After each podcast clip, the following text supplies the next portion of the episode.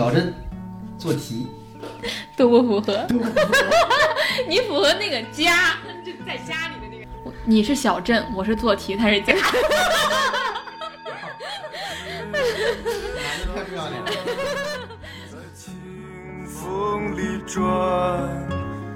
大家好，这里是展开讲讲，我是冻姐。我是康迪，我是王老师，今天这期很特别，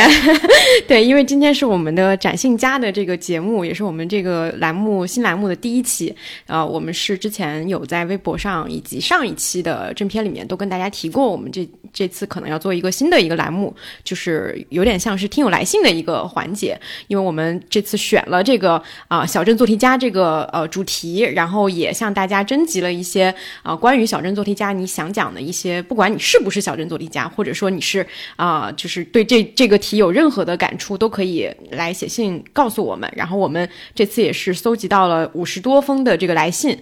啊，真的有一种编辑部的感觉，你知道吗？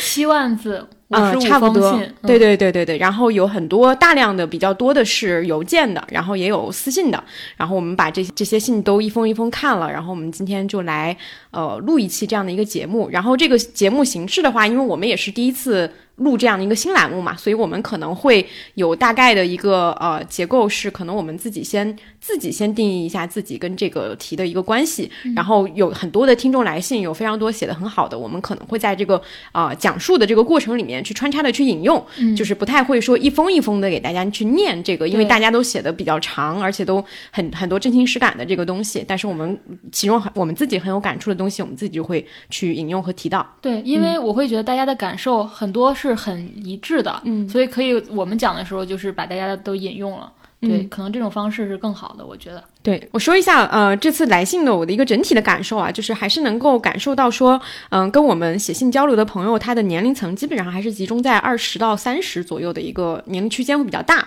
因为大家讲的可能都是一些呃刚毕业呀、刚毕业，在大学读研，就是或者刚刚从大学校园里面走出来，刚刚开始进入工作的这样一些事情。然后呃，就是包括他们的这些烦恼啊，我觉得还是大部分都有这种就是被做题经验所困住的这样一些人，还是蛮多有这些方面的东西的。但是也有一些零散的，就是表示自己是不做题家，或者说是关于一些就是啊、已经可能在工作工作的阶段，他可能已经逐渐的摆脱了一些做题思维等等，有这样的人也蛮多的。然后以及我观察到大家写信的方式，我也觉得跟我们播客非常非常贴合，就是有很多时候都感受到说非常理解写这样一封信的人会听我们的节目，这个感受还是挺神奇的，跟我们有时候个人分享的那个感觉还蛮像的。然后包括结尾的时候，大家也会就是因为是第一次跟大家征集这个来信嘛，也会提到展开讲讲对他的影响什么的，就是这些也是让我们挺感动的一些东西。就是都很了解，嗯就很多人把一些很小细节，就有个人跟我说，其他都好，但是我是曼联球迷，对对对，我也看到那个了，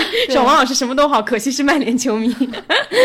对，就是描写很多都很细腻，然后嗯、呃下笔的那个感觉也都让我们觉得非常熟悉。我觉得这个是我们做这个新栏目之前其实没有完全预料到的很多东西，还是有很多来信给我们这些惊喜，也是非常感谢大家这次给我们写这些信。而且自我袒露的程度非常的高，嗯，就像很像我们的听众。这这部分自我袒露程度高的那个听众跟阿康的那个相似度都比较高。我其实很感受非常深的是，我觉得那个从这些信当中啊，虽然刚才提到是他们所讲述的内容嘛，比如说他们会非常直度真诚啊，非常袒露自我，但其实跟我们的关系而言，我觉得收到了非常非常多的感谢。就好多封信，不管开头还是结尾，都会提到对我们的感谢。我每次看到这个的时候，我都会觉得何德何能，我真的会有这种感受，因为我真觉得自己没有做什么。我上周还跟李松蔚见面的时候，我还跟他聊这件事儿了。我说为什么会这样子？就是我每次我觉得我只是说了我自己的困惑，但别人都会觉得很感谢你去讲你自己，因为我觉得自己根本没有去花费力气，或者说这件事情对我而言是困难的，需要我做很多准备，或者是克服很大的障碍，其实都没有。但你发现这件事情对别人的影响还是很大的，这个是让我觉得，呃，他也非常颠覆我的就是过去的思维。比如说，我会觉得播客好像就是我人生当中。几乎唯一一个没有动用我小镇做题家思维去做的一个事情，但却收获了就是我原来惯常路径不会想到的那些美好的东西。对，其实这个还挺打破我的一个惯性的。嗯对，我就想引引用我们一个听众来信，就是一个叫小象的老师，他说拖了好久，我还是想要给你们写信，在你们三个人身上，我都能看到自己的一部分。你们是我熟悉的陌生朋友，你们的分享让我在某种程度上理清了自己，一些模糊的感受变变得清晰，有一些空白被填补，有些感受似乎有了更确切的语言去描述和定义，有些地方我们相似，而在另一个方面，你我们又生长出。各自不同的特质，谢谢你们常常真诚的分享自己的感受，所以我也想在这里发出一点我的信号。嗯嗯，我觉得我们收到的很多来信都会是类似于这样的表述。嗯啊、这个其实是让我觉得非常非常感动和让我觉得自己还是做了点什么的。就是何德何能，就是这这四个字。嗯是的，我觉得被能能被看到是件特别重要的事情。我印象很深的是，我上期聊那个电影，不是说我想在电影院学乌鸦叫嘛？嗯然后那个评论里面真的有很好几个人说他也有人或者他自己也想在评论乌鸦叫。我是没想到是那么小的一件事儿，居然都能有人跟你有共鸣，或者说你能被看到，这是其实非常微不足道的一个感受。我觉得这种感受是对我来说是很珍贵的。嗯所以我觉得，呃从这个角度来说，那我觉得是不是我也应该去看一下别人的呃故事，或者说看到更多人的生活。这个嗯。对我来说真的是非常有价值的一件事儿。这些文字，因为我我是今天早上开始看的，我一直看到下午，是我最近我觉得看的最有最好的文字。嗯。对，我觉得我的生活跟大家比起来不值一提，就是应该换这些给我们来信的人在话筒前面讲。嗯，对。是，嗯，我也是。我也觉得很感动，就是我觉得非常非常珍贵。就是很难在这个时候你，你能读到别人如此真诚的去写给你，去告诉你他你的生活。嗯对，我觉得在现在这个时间点，或者现在这个环境里，你能拿到，呃，不能说拿到，你能收获，收获，或者说得到这样子的真诚的东西，是太难得的一件事儿。嗯嗯就我在任何行业里边儿，在任何环境里面，我觉得都是拿得不到的。嗯而且我印象很深的就是有好多听众，他其实都会在最后那个结尾特别有意思，都会写说啊、乱七八糟说了很多，也不知道自己写了什么。大家就是希望不要不会给你们造成负担，类似那种，嗯你们就当看一个什么什么类似这样看。就是这个这个表述也是我觉得特别有意思的，就是大家在写完的时候，其实我特别能共感这种心情，就是你有一个呃，你觉得远方的朋友，你给他写信，写完之后，你其实并不知道我的表达是不是一个就是呃有逻辑的、清晰的，然后非常标准的一个表达。你只是把自己的想法有一段没一段的写了出来，但其实从我们的接收端的看看的那个感受来讲，你的那个东西其实就很真诚，真诚是最宝贵的嘛。它无所谓说用什么样的语言或者什么样的结构，是不是讲了一个完整的故事，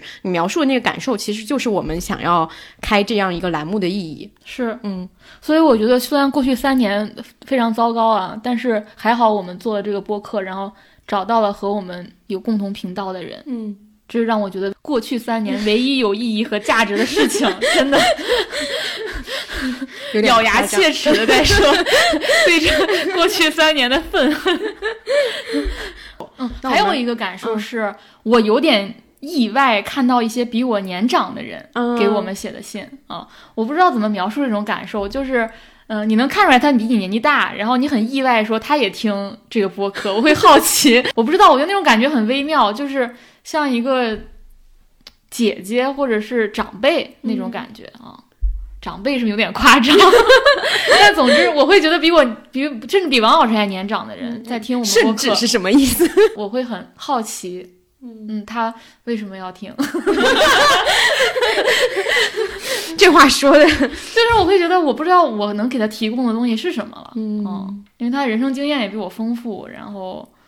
我觉得一个是因为我们可能这次聊的这个小镇做题家本身，它还是一个更像是二十到三十左右的这个年纪会考虑的事情嘛。因为我我也看到了，就是有一些年纪会稍微长一些的呃听众，他在描述这个问题的时候，其实那个心态完全没有困住，被这个东西困住。他讲的更多的是我现在的一个感受。对对，我觉得这个其实我们之后可能去聊到其他选取其他的一些主题的时候，可能也能看看能不能收到更多的呃跟我们年龄差不多，或者说是比我们更年长的一些听众的来信，嗯可能那个感受也会完全不一样。对，嗯，好呀，那我们就进入就是主要的这个这个去聊到这个话题本身呗。嗯嗯，我觉得我们下三个可以，其实其实我们在最开始聊到这个题的时候，我们都会聊的一个问题，就是问自己这个问题，就是我算不算小镇做题家？因为我发现有很多听众在开头的时候，他也会写这个东西，就是会开头上来就会写说，我在想我到底算不算是，或者说我觉得我其实不算是，或者说我是不是标准的，就是大家都会先下一个定义。我觉得我们三个也可以先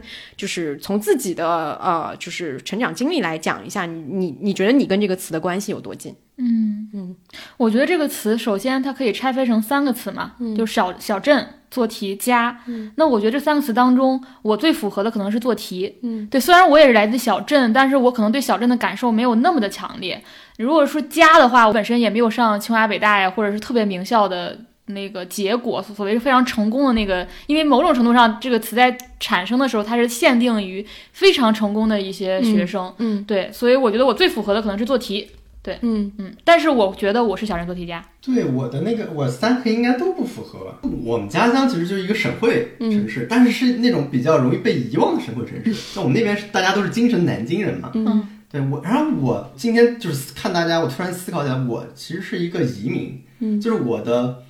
嗯爷爷奶奶、外公外婆分别来自四个不同的城市。嗯我们家其实是一个移民家庭。嗯，所以我们到这个城市来，我我发现我自己是没一个没有乡愁的人。就是这个城市对我来说，不像很多人可能祖辈都都扎根在这里的意义那么大。嗯嗯我经常感觉我跟这个东西的关，我跟这个城市的关联没有那么深刻。对，所以说小镇我觉得我也做不上，然后做题我其实不太擅长做题，家就更不是了。所以我觉得我可能王老师在录制之前可不是这么说的。你以为北大清华？没有没有没有，是特别好的大学。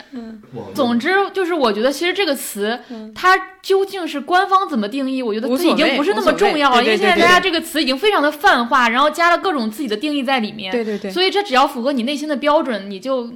你就可以用这个词。我我应该对这三个词里面，就是对小镇这个这个词的感受会更深一些。对，因为我我的老家真的是一个纯纯的小镇，小镇就是我在上高中、上大学之前，我们那个地方是没有出租车的，就是那个城市，就是小镇是没有出租车的，然后公交只有两路，然后一共只有两所高中，一所就是很比较差的，一所是那个省重点嘛，但是就只有这两所高中，包括我的初中，可能在我那个时候也只有两所，小学也只有两所，就是所有的这个整个的范围都很小。然后麦当劳、肯德基完全没有麦当劳。德克德克士应该是我在上上我我我上大学之后才有的，到现在为止应该都只有德克士，就是我是纯纯的小镇人。嗯嗯，做题的话，我觉得我也是看了很多大家的来信之后，我会发现我虽然做题，然后但是我好像并没有特别的嗯典型的一些做题思维。一会儿我们可以详细详细去讲啊。我们三个首先我觉得都不符合那种说世俗意义上所谓的一定要考到一个非常那个名校的那个标准。极其标准的小人做题家，我对对对对对算是，对但是我觉得都对其中的一些词是有感受的。嗯嗯，然后我还想强调一点，就是呃，虽然我们聊的很多东西是有共性的啊，但是其实在这个词之下，每个人是千差万别的。嗯即使在这个标签之下，我觉得更多的今天是想分享的是。以这个标签来笼统的作为一种判定，然后之下我们谈的是每个人非常具体的境况。嗯，所以当时我们在列列提纲的时候，我当时也想是，比如说是十八岁之前是个年龄段，十八岁到二十二岁上大学期间是个年龄段，然后此刻你又是个年龄段。嗯，我觉得你这样来划分，可能比这些非常确切的标签宽泛一点。就还是分享个人经验嘛，对对对吧？更像一个个人分享。对，嗯，但也有听众分享。那我们先就是按照阿康刚刚说的，就是我们先从那个年龄左右的那个东西来聊一下，就大家在走出小镇之前，我我的小镇，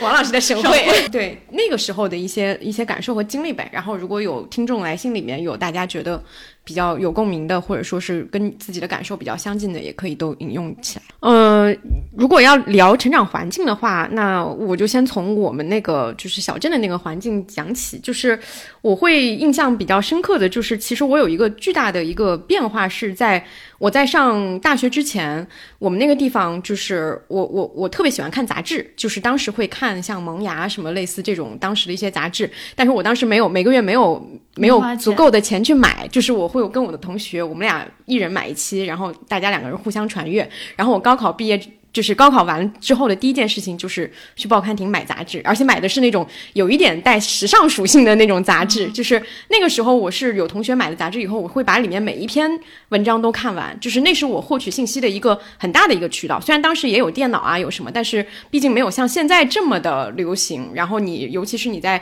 上学的时候，你的手机也是被父母就是可能会有。时间控制嘛，所以看杂志是我一个非常大的一个就是信息来源。然后在那个时候，你会发现，就是我的那个高中的时候，大家可能周围大家对于外界信息的那个筛选，基本上还是停留在流行文化这个这个这个领域内。就是，但是更更往外的，包括一些二次元啊什么类似的这些东西，可能都是比较比较少的人在有意的去吸取。然后，所以在那个时候，我会觉得说。嗯，整个的那个、那个、那个环境，对大家去吸收更多的、丰富的。就是外部的一些文化知识啊，或者是包括像看电影类似这种，在那个时候都是比较少的。就是在我的那个成长过程里面，我其实有很多课，除了书籍以外的其他很多课都是在大学的时候才补的。是在我在我那个高中的时候，我唯一能够接触到的就是书籍、杂志这样的一些一些资料，其他的一些更偏电视的，我现在印象都非常非常少。像《康熙来了》，我也是在大学的时候我才开始一口气看了很多啊。就是我我在大学的时候大量补这些东西，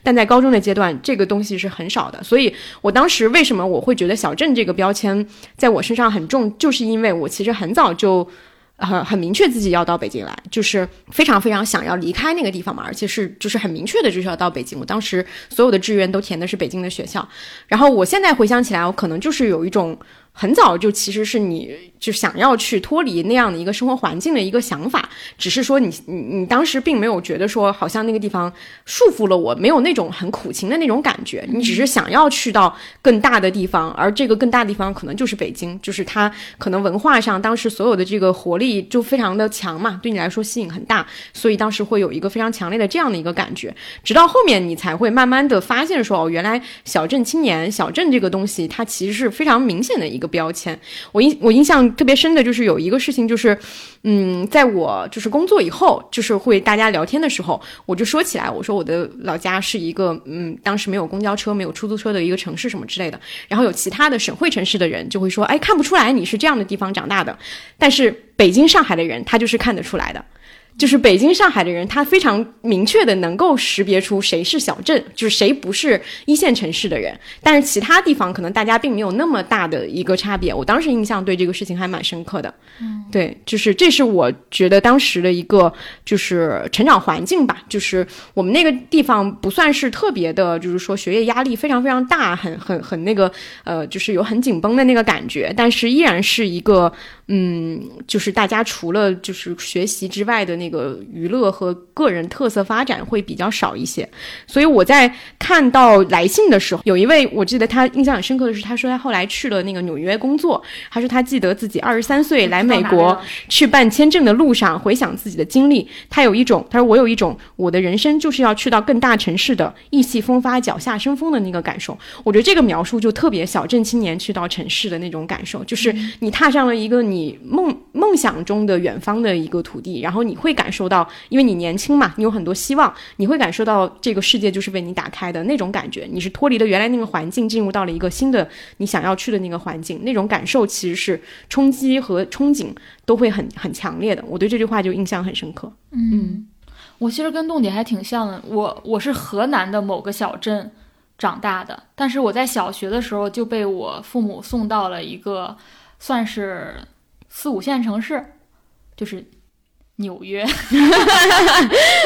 新乡，新乡，对我就在新乡。我从小学开始就是在新乡上学，它距离我家是有几十公里的，就开车大概需要一个小时左右。对，所以我从小就是住校的。然后刚才栋姐说的那个买杂志，也是我就是童年或者是我离开小镇之前获取信息的主要途径。所以你如果让我给我的就是十八岁之前，如果要找一个非常明确的。意象的话，我觉得就是我们学校旁边每个学校旁边都有一条脏街，就是那个小吃街，大家都喊它脏街。然后那脏街门口那个报刊亭，然后那个报刊亭，我会我印象很深，就是每次只要发生任何重大新闻，比如说类似于比如女王去世，我一定会买当天的报纸，就是只要我能买的我都会买，然后我就会就是作为纪念留下来。我那个时候就奠定了我会成为一名新闻人。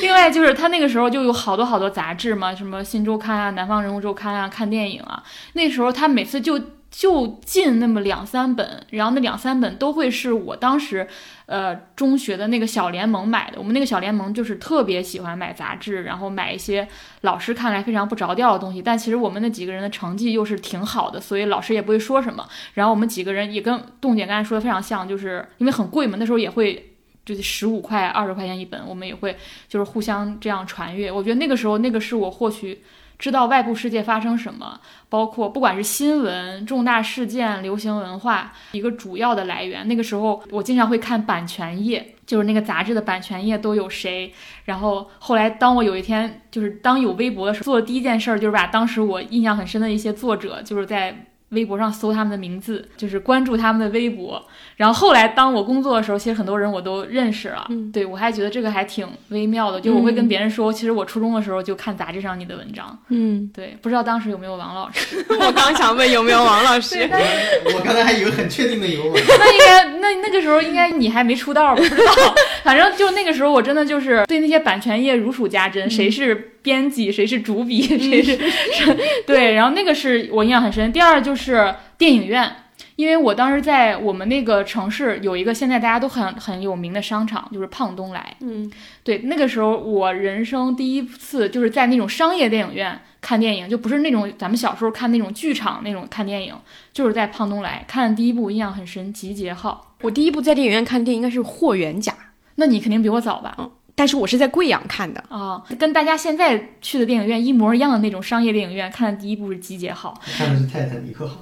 哇哇哇！《泰坦尼克号》我是在我们那种剧，我是看的剧场。我印象如果没有记错的话，应该是九八年。哇，那那那个泰坦尼克号侏罗纪公园，我都是在那种大家会买那种像甜筒一样装瓜子儿那种，哎，有有有有有那种剧场看的。然后我在那个地方看的全是那种就是教育片，就是那种妈妈再爱我一次。哎，对对对对对，我当时特特别就盼望每周去看电影，但是。那个电影票好贵啊！然后那个时候你还是中学生，十几岁，你好像一个人去看电影，你总觉得不合法。总之你会有一种很诡异的心情，然后就希望上大学的那个姐姐带我一起去。然后她有时候也不太愿意带我去，因为不愿意为我付这个电影票钱。所以当时给我带来很惨痛的记忆，就是非常渴望看电影，但是没有机会。然后我还记得那个时候我是呃，因为是我爸的影响，我是 Michael Jackson 的歌迷。然后就就是他去世的那会儿，不是上了他的那个。演唱会的纪念电影叫《就是这样》嘛，我印象非常深。我是一个典型的小题做题家啊，但是我会，我因为这部电影，我当天晚上是跟老师说我生病了，不能上晚自习。但是我其实当时那天晚上是买了一个公交车票，然后从我们学校坐到胖东来。然后去看了这部电影，即使我当时觉得这个一个人一个中学生逃掉晚自习出现在电影院，几几种不合法于一身，但我当时还是去做了这件事情，没有任何人怀疑，从老师到我的同学到我的同桌到我最好的朋友都没有人知道我干了这么一件事儿。这往后说还行，感觉你做一个违法犯罪是，不过就是去看了一场电影。但是在他们看来，我是绝对不会做这件事情的人。哦，对，你这种人格来说。当时应该也是一种反叛的东西，对。但我其实当时非常，就是我做了很多大家都觉得不为我那个时候做，包括那个那段时间的所有晚自习，我都在仔细的阅读关于 Michael Jackson 的所有报刊，并且为他写了非常多的文章。可能现在看起来就是同人文吧，但是 那个时候没有人知道我会做这件事，大家都以为我在奋笔疾书的做题，但其实我在做这件事情。我很小的时候我就很知道我会是一个文艺青年，然后。我会觉得那个时候在小镇当中，你具有这样的想法是非常不合时宜、不合法、不合情、不合理的。然后我看咱们那个来信当中，也有一位老师写到了一位老师，你这么说，听众真的有点像在骂人。你不要称人家为老师了。听众写到了，就是镜子听众写到，他说小镇里没有精神生存，肉体需要生存，精神不需要，精神又不会死，除非你抑郁发疯被送进县里的精神病院，你也不应该痛苦，因为没有人有能力听懂你的痛苦。他说：“过早的有太多的自我意识，过早的进入文学世界，都会给你带来额外的苦楚，因为你身边没有人能帮助、启发你，也没有什么能滋养你。你是在一个精神真空的环境里，干巴巴的艰难探索、寻求营养，并且你也没有太多空间，因为你需要去做题，被一种你不努力就会错失轻而易举的人生的念头所恐吓。就是我小时候，当我呃使用不那么日常的语言，或者有一些书面语、有一些文学性的语言来表达我的痛苦的时候，我妈就会说：“你不要用你学来的这种话跟家人说话。”就是好像你那个时候这种行为会被解解读成非常矫情，然后非常做作。你其实仅仅是你你感受到一些精神上的痛苦。或者是那种受困的感觉，当你表达出来的时候，你收到的都是没有可理解的。我觉得这个进一步加深了你你想去寻找一些。呃，杂志也好，电影也好，这些东西当中寻找共鸣，因为在在这些世界当中，这这都太普遍了。一个人精神苦闷，简直是电影合法的基础。对我觉得那个时候这个东西加深了，你更往这方面走吧。就是我小时候，我们那个中学虽然是一个非常应试的中学啊，我我是河南考生，我今天还查了一下，我那年高考是有九十五万人一起一起高考。即使在那样，我非常幸运，就是我身边聚集的一些朋友。都是文艺青年。那个时候，我们甚至会用什么 M P 四呀，什么那个电子词典，嗯，看电影。你想，你想想那个是多么扭曲的。但是你打开那个电子词典，没有人怀疑你在。会有哎，我我记得我看恋空，就是全班人传阅一个 M P 四。对对，我们也是恋空哎。对对对对，那个是不是小镇青年的第一部电影？是的，男生女生都看。对，然后。真的就是就是一部什么侯孝贤的电影，就就偷偷那你们看的还是高级一些，但是我们也看恋空。但侯孝贤是很很少的几个人，但是会传。然后你打开一个电子词典，尤其是你成绩还不错，大家就会觉得你在认真学习。就是你披着一个认真学习的这个皮，干了好多，看了好多那种离经叛道的事情。对我当时想要离开这个小镇是。这个愿望是极其极其强烈的，就是因为我我从小家庭环境是比较糟糕的，就是我当时就是觉得我只有这条路，就我只有考试这一条路，我我看不到其他方式能够帮助我离开这个家庭，离开那个地方。嗯，就是可能你现在来看可能是有的，但你要放在当时我十几岁的环境当中，我觉得人生没有任何的途径和方法能让我逃离这个环境，所以我当时那个冲动是。你就别说，就是你让我学习拼上半条命，我都会愿意做这件事情。就是我一定要离开那里，就那个冲动已经大到我愿意为为此付出一切。就是我当时就甚至觉得那是人生的唯一一一丝希望了。就是你不抓住，就彻底没有了。对，所以我我我经常说，我根本不想回到过去，就是因为我觉得我人我人生最难的日子已经度过了。嗯，就是小时候，王老师。我从何说起？王老师发现自己并没有对于生长环境有如此复杂的。对，我是从高中毕业之后上大学，我才意识到，就跟周围的人居然如此的不同。然后你就发突然发现，哎，大家的这个平时的阅读包括喜好是不一样的。嗯，有一第一天印象特别深，就我现在当时的大学室友，现在应该是我大学里最好的朋友。第一天，然后我们去上那个计算机课，那个老师说。你从来没有接触过电脑的人，没有碰过电脑的人举手，然后全班就就我那个室友举手了。后来我我知道很多人也没接触过，但他是一个唯一一个举出来的。我我后来问他，你没有接触什么镜？他说我连开机都不会，就是这种情况。就我突然发现，哎，其实跟你高中的环境是完全不一样的。我爸小时候给我订了非常多的杂志，刚刚你说杂志，我想因为我们那时候通过邮政订阅的。嗯，对。就他是我其实也很贵，我买不起，但是我家里会给我订。嗯，都是通过比如一个月，什么儿童文学、少年文艺。嗯。然后看那个《童话大王》，那我们家也订《童话大王》。对对对，就是我爸还觉得，当时还有一些呃杂志，比如说《读者》，还有那个《青年文摘》。青年文摘，我爸觉得那个两个不行，我们这儿童文学比较高端，然后就订儿童文学看。对，然后我小时候还看，比如说刚才提到的，除了电影，最大一下应该是小学六年级去看《泰坦尼克号》，上初中就开始看《哈利波特》。然后我每印象非常深，就是每年暑假我有一帮特定的朋友，大家去《黑客帝国》。看变形金刚就基本上是每年的一固定传统了。我觉得从初中一直看到高中，包括后小时候看七龙珠、灌篮高手，就这些东西在你高中、初中期间都有非常多的人可以聊这些东西。就我上了大学了之后，突然意识到，就是大家的这些兴趣是完全不同的。我当时上大学其实非常憋闷，除了我寝室的人，我很我很佩服他，他是我现在最佩服的人，就是从一无所有到个人奋斗到现在在那个城市里边立足，其实他非常厉害。我完全没有这他这样子的这个奋斗的精神，但是当时我唯一想的就是，可能你们要考出去，但我是大学里边才有这种意识的。怎么说？那个感觉就是说的非常矫情，就是不属于我。我本来说我对这个城市的关联感也非常非常弱，就是我我当时想，就我一定要出去。所以后来一个方法就是考研嘛，嗯，然后王老师到了北京以后，发现，哎，跟这个城市的关联也不怎么紧密。我我觉得刚才在听的时候，我其实觉得我们三个一个共同特点，其实我们都是想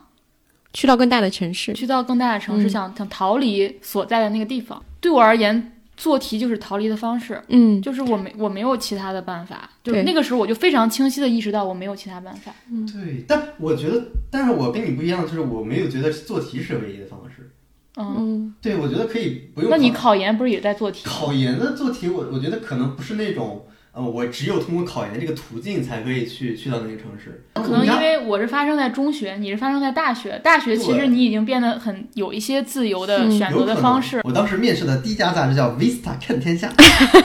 而且我没毕业，就是实际上是不需要研究生的文凭也可以的去面试的，因为那个时候的记者记者的这个门槛相对还是比较低的。嗯你是可以以一个，比如说，我觉得哪怕是高中生的身份，只要你的最终的作品是成立的，其实你那个时候有非常非常多的机会的。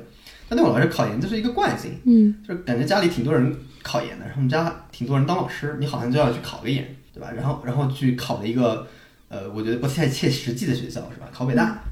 就是现在想，如果考上了，就可以在脱口秀大会说北大的段子，是吧？我是觉得，确实也是，我没有想过除了这个方式以外，还有其他的什么方式。因为你当时毕竟是一个高中生嘛，我觉得大部分，包括我们来信里面也能看到，大家陷入这个东西其实是一种被动的行为，就是大家在未成年以前，你又陷在这个就是教育体系里。这个东西成为一个特别自然的事情，就是所谓做题，它其实是跟你的教育和你的所谓的我出人头地这个东西紧密相关的。你没有太多其他的选择，所以你只能通过这样的一个方式去奋斗。我觉得这还是挺自然的一个事儿，对我，我认真想想，我现在即使我再回到那个时候，我也依然还是这样的方式。选择。对对对，它而且我更多了一层，就是我不愿意再面对我的原生家庭了，嗯就是我我我太想离开那个环境了，所以我就算我不做题，我也要离开。嗯就无论如何我都要离开，只是做题还能帮我多一层，就是可能那个时候我觉得做题帮助我获得了很多爱与关注，因为我从小三年级开始没有在父母身边长大，我要两星期回家一回，那我怎么？获取那个时候那么小能获取一点关注和爱呢？我觉得只有通过我学习好，嗯然后老师会对我好一点，对。然后那个时候我还是被同学孤立的，因为因为成绩好。嗯，但是其对，我也是看到一个呃朋友的来信，我才意识到的，就是这个人叫小李，就是他说从小被告诉考得好家长才会喜欢，所以为了获得喜爱也成为做题的理由，然后拼命的学习，更多的是为了向家长证明自己是值得被爱的人。可是后来才发现，原来不用考得好也可以被爱，真正爱你的人不会因为你不会做题而放弃你。他说总是会想到能够再来一遍就好了，就想要像薄荷糖里的男主一样张开大双手，大喊我要回去。于是开始回想，从哪个节点更重要呢？是大学、高中、小学还是幼儿园？每想一集都觉得不够，仿佛还要再将时间的指针使劲的往前拨，才能解决某些问题。再往前倒，就会想像蝴蝶效应的结局那样，再也不要重来。这是给我印象非常深的。就他提出来一个问题，就是如果你想改变小镇做题家的命运，从哪一个阶段改是合适的？出生受精，对，不太可这让我非常震撼，就是不可能都不可能哪一段都不可能不可。能。嗯这是让我反思的一个东西，因为我想了一下，我好像没有那种需要被人爱的理由是做题。嗯，首先我的家里好像并没有要求我是因为你做题做得好才是可能被爱的，可能被爱的维度会变多了。嗯，就比如说我小时候，我爸我印象非常深，我爸天天催我出去网吧打游戏。就因为他我觉得我老在家里，你你不去网吧跟我的同龄人去混，你就会被这个世界所抛弃。所以在我的那个印象里，我的就是被人喜爱的理由不是做题，是被不做题，是你不会玩儿，或者说你不会去适应这个社会，你不会来事儿，没有学会为人处事的东西。那我这个同时也有。我发现这个可能是以基于男性性别的一个暗示，但是也是我小时候最大的一个恐慌性的来源。嗯，就我觉得一个男的你不会玩儿是一件很可怕的事情，所以我经常很羡慕那些我的同龄人中并不是做题好的，是很会玩儿的。比如有些你的同学，他们可能来自于家庭条件更好的家庭，他们可能很早就比如说出国旅游啊，或者是能参加各种活动啊，可能高中他就参加过很多这种东西。我我是特别羡慕这种，我当时特别害怕的可能是这个，就反而不是做题。就是刚才我突然想到，我高中生活，我觉得可能早期做题可能做得好是对人的一种保护。嗯，就是我是到大学我才发现，你的社会是如此的复杂，就是就不仅仅你做题做得好，就会被人喜欢了。但做当上大学的时候，你的家庭出身、你的颜值、你的经济情况，其实都会对你造成影响。我觉得很多人为什么上大学，价值观会受到很大的冲击，是因为发现我们原来做题的那种单纯的环境已经丧失了。评价体系变多了，所以我们突然被甩到一个完全不依靠这个评价体系的人。你比如说小时候我们做题成绩最优秀的那个小孩，其实是一般不受你不知道为什么是个例外，反正我们班那些成绩最好的女生，没有人敢欺负她们，或者说没有人会去找她们茬的。嗯，就是我肯定不受欺负，但会被孤立。我没有受欺负，但我会受到孤立。哦那有可能。相对于我为什么觉得上大学，我反而没在高中感受到这种这种痛苦，叫我一定要考到外省。我我到大学才明白这个问题，嗯就是我到大学才真正明白整个的你所在的这个城市，整个社会的情况是怎么样的。嗯高中的时候，我的那个做题环境或我们的生活环境就是一个，可能是这个市里面的一个小同温层。我觉得当时很好的一点就是，我觉得做题是一个与真实世界相比，题的世界太简单、太纯粹、太有来有往了，简直世界上最公平的交易。只要你努力了，你就能得到高分；但只要你努力了，你能获得别人的爱吗？但是嗯做题可以，在题的世界当中，一切都是公平交易的。做题是但出了题的世界，一切都不是都不是公平的。是这样，对，所以我当时说实话，我真的非常爱做题，就是我根本没有做题的痛苦，就是被父母逼、被老师逼，我一点都没有，我是全然自我的选择，就是我就是喜欢做题，我在里面获得了心流，获得了公平，获得了一切我想要的东西，嗯，所以我一点都不后悔当时的选择，就是即使你要付出很多的代价吧，不管被同学的孤立，还是说你错失了很多人际交往的可能，甚至养成了一种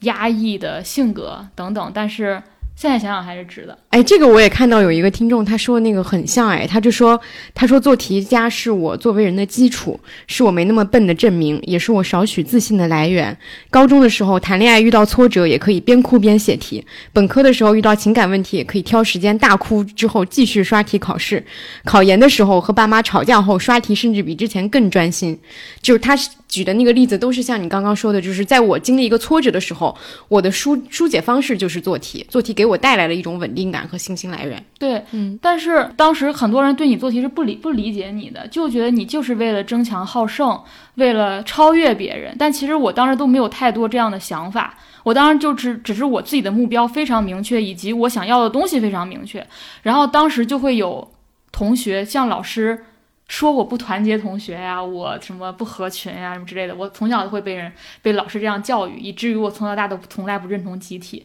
因为我觉得这个集体总想让把把我变成跟他们一样的人，总是觉得我是异质的，我是跟他们不一样的，我应该去修正我，所以我从小大对集体非常非常抗拒。我觉得集体总是想把你抹平，总是想把你，你好像做的只要你不一样，你就是你就是很奇怪。所以这也是当时我觉得也是做题带给我的吧。我因为因为做题变得怪怪的，对。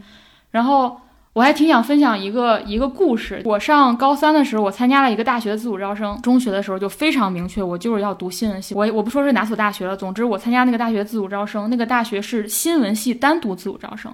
我当时就是怀着不不知道哪里来的自信，我就带了一本新周刊的一个年终大赏，然后我就去考那个考试了。然后那个考试有三轮，每一轮其实都是他只考你的新闻能力、写作能力，他不考你其他那些别的。那是我除了小时候来北京旅游之外第一次来北京，我印象很深。我们现在就住在地下室里，因为当时那个学校周边的所有的酒店都被订订完了，然后我们当时好像也不知道可以订酒店或怎么样的。总之那几天考试我们是住在地下室里的。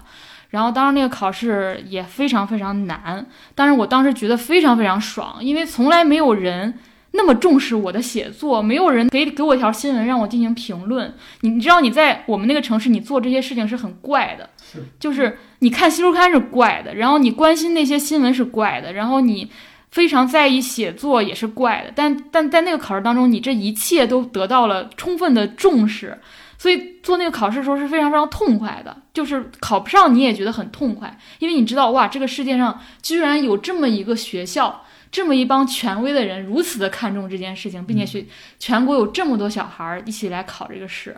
对。然后当时是全国收三十个人，然后他的标准就是说，你只要考上我们学校，你就可以直接上这个新闻系，因为他的新闻系是他们学校当中最难考的一个系，其实变相是降分了。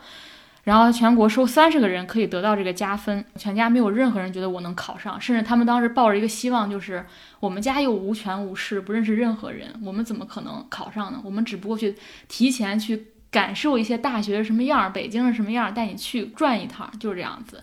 然后结果我我后来从北京回到家，没过多久我就拿到通知了，我就考上了。哇，我当时真的是，呃，太兴奋了，就是有一种你的理想基本上已经实现了百分之八十的感觉，对。然后我高考的时候，我差了一分，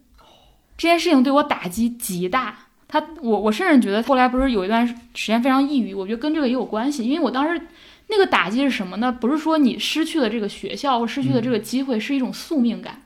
我为什么不是差八分、差十分，而就差一分呢？我觉得那个，我觉得那个东西就是很像命运给你开了个玩笑。当然，我此刻不觉得这个，我甚至觉得我没去那个学校真是太好了，某种程度上保护了我后面的很多的选择。但是，但当时的我不那么认为啊。然后，所以我我大一的时候，我是整个哭了一年，我印象非常深。就我不跟任何人交往，然后就是每天自己待着，然后看电影、看书，就是。很难很难很难面对那一切。然后后来我有一个好朋友，也是我现在的好朋友，之前也上过我们节目，就是圈圈嘛。为什么我当时跟他关系那么好？就是因为他是第一个发现我状态不对的人。他就说你每天把自己关起来，然后你不参加学校的任何活动，不跟任何人交往。然后他觉得我是个很，他觉得他不觉得我是个怪人，而觉得我肯定是有什么。呃，内内心的问题没办法解决之类，他主动去找我聊了这件事情，然后并且他鼓励我去实习，去走出来，去不要沉沉湎于自己的那个痛苦当中，而是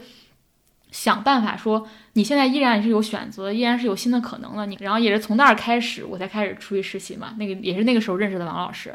对，所以那在那之前，我都会觉得那时候过得非常非常痛苦，就是每天一到就是太阳下山的时候就开始哭。就是那也是我第一次，就是我我因为我从小学习很好，我爸妈从来没有对我表达过失望，但那次是我爸妈第一次对我表达失望，因为我当时差一分没录取之后，他们非常非常，他们当天就跑跑来北京了，就当天晚上就直接跑来北京，你是不可能的嘛，你怎么可能通过求情这种方方方法去解决这个问题呢？但是家长会觉得我要试一切我能试的方法嘛，嗯。但他们回来的时候，他们第一次对我表达了失望，而且更更打击更大的是，如果我是个从小不好好学习的人，就是我吊儿郎当的人嘛，就是就无所谓嘛，那我应得。但是我当时觉得我付出了我百分之二百的努力，无法更更加努力了。但是我依然，我是个这个结果，就是我差一分，而不是差十分。而且我当时考上了那个那个自主招生，如果我没考上，这些都不会加重我的痛苦。但这一切一切加起来，就当时真的是把我给。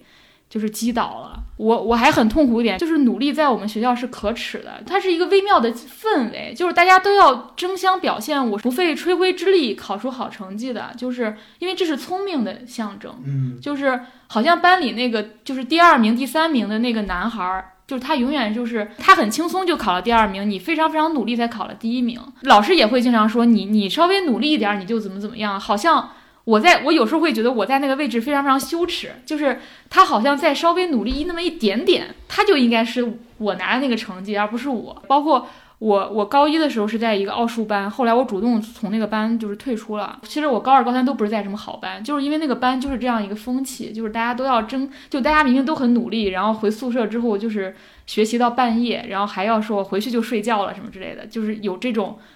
呃假装自己不努力的氛围，所以。我也看到一个，也是小李 听众说，他就说，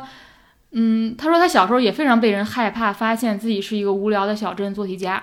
也不会过多提及是来自于一个无名的小镇，因为感觉大部分人好像更欣赏那些轻松获得好成绩的人，但是小镇做题家、小镇青年这个词好像为笨鸟证明了，所以他说后来我更更加坦言自己是小镇做题家了。其实我有段时间也不愿意坦诚，尤其是我爱后面这个经历，我又没有上一个很好的大学，我还差一分儿是吧？我还就非常极度的羞耻，恐惧承认我是个小镇做小镇做题家，因为我觉得就像一个人努力 百分之二百，他最后考了六十分，你不觉得这个事情很羞耻吗？就是，但现在甚至很愿意跟别人说，我就是个非常非常努力的人，因为我现在意识到说。尤其是我现在做这个工作，我我深刻的意识到，我就算努力到百分之二百，我也只能做成平庸，就这个事情更让人痛苦。所以你为何不承认自己就是一个努力的人啊？但是在我从小的环境当中，努力是尤其是努力还没有得到很好的结果，这件事情是极度羞耻的。如果说按我的想法，对你身上唯一一个做题家的这种标签，我觉得就是，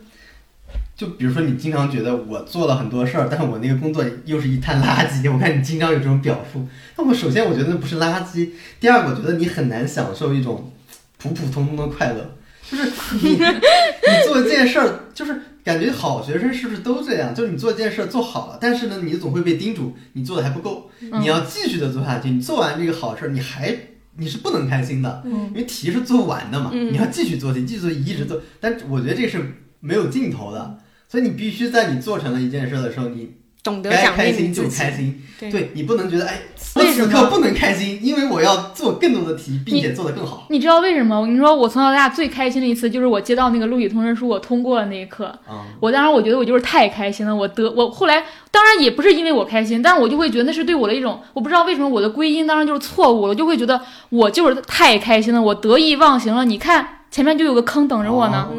我觉得我觉得那个东西深，我不知道怎么让别人体会，就那件事情深刻的教育了我，就是你的人生不能太开心，后面就有个坑等着你呢。自己的这个规训就就因为那件事情到达了一个，顶峰，我我就是没办法克服，我一定要把这件事情做好。就就是永远差那一分。我也不是在弥补那一分，我总是觉得，就是努力做好一件事儿带给我的痛苦只是暂时的，但是做不好一件事情带给我的痛苦是永远的，所以我就要努力做好一件事情。我的能力又有限，我永远做不到我标准当中好，所以我永远就会